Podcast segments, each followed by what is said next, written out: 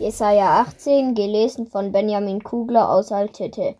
Weh dem Lande voll schwirrender Flügel, jenseits der Ströme von Kusch, das Booten über das Meer sendet und in leichten Schiffen auf den Wassern fährt.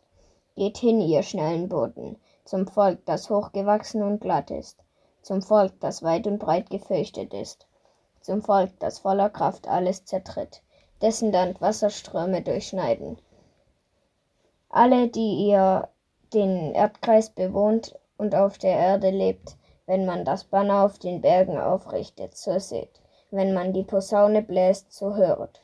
Denn so spricht der Herr zu mir, ich will schauen von meiner Stätte und will warten. Wie drückende Hitze ho am hohen Mittag und wie Taugewölk in der, in der Hitze der Ernte.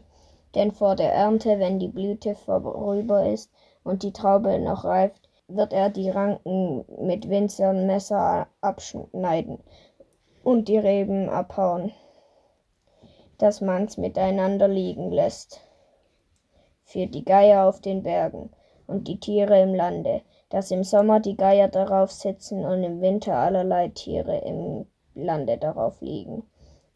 Und zu der Zeit wird das hochgewachsene und glatte Volk, das weit und breit gefürchtet ist, das voller Kraft alles zertritt, dessen Land Wasserströme durchschneiden, Geschenke bringen dem Herrn Zebaut an den Ort, da der Name des Herrn Zebaut wohnt, zum Berge Zion.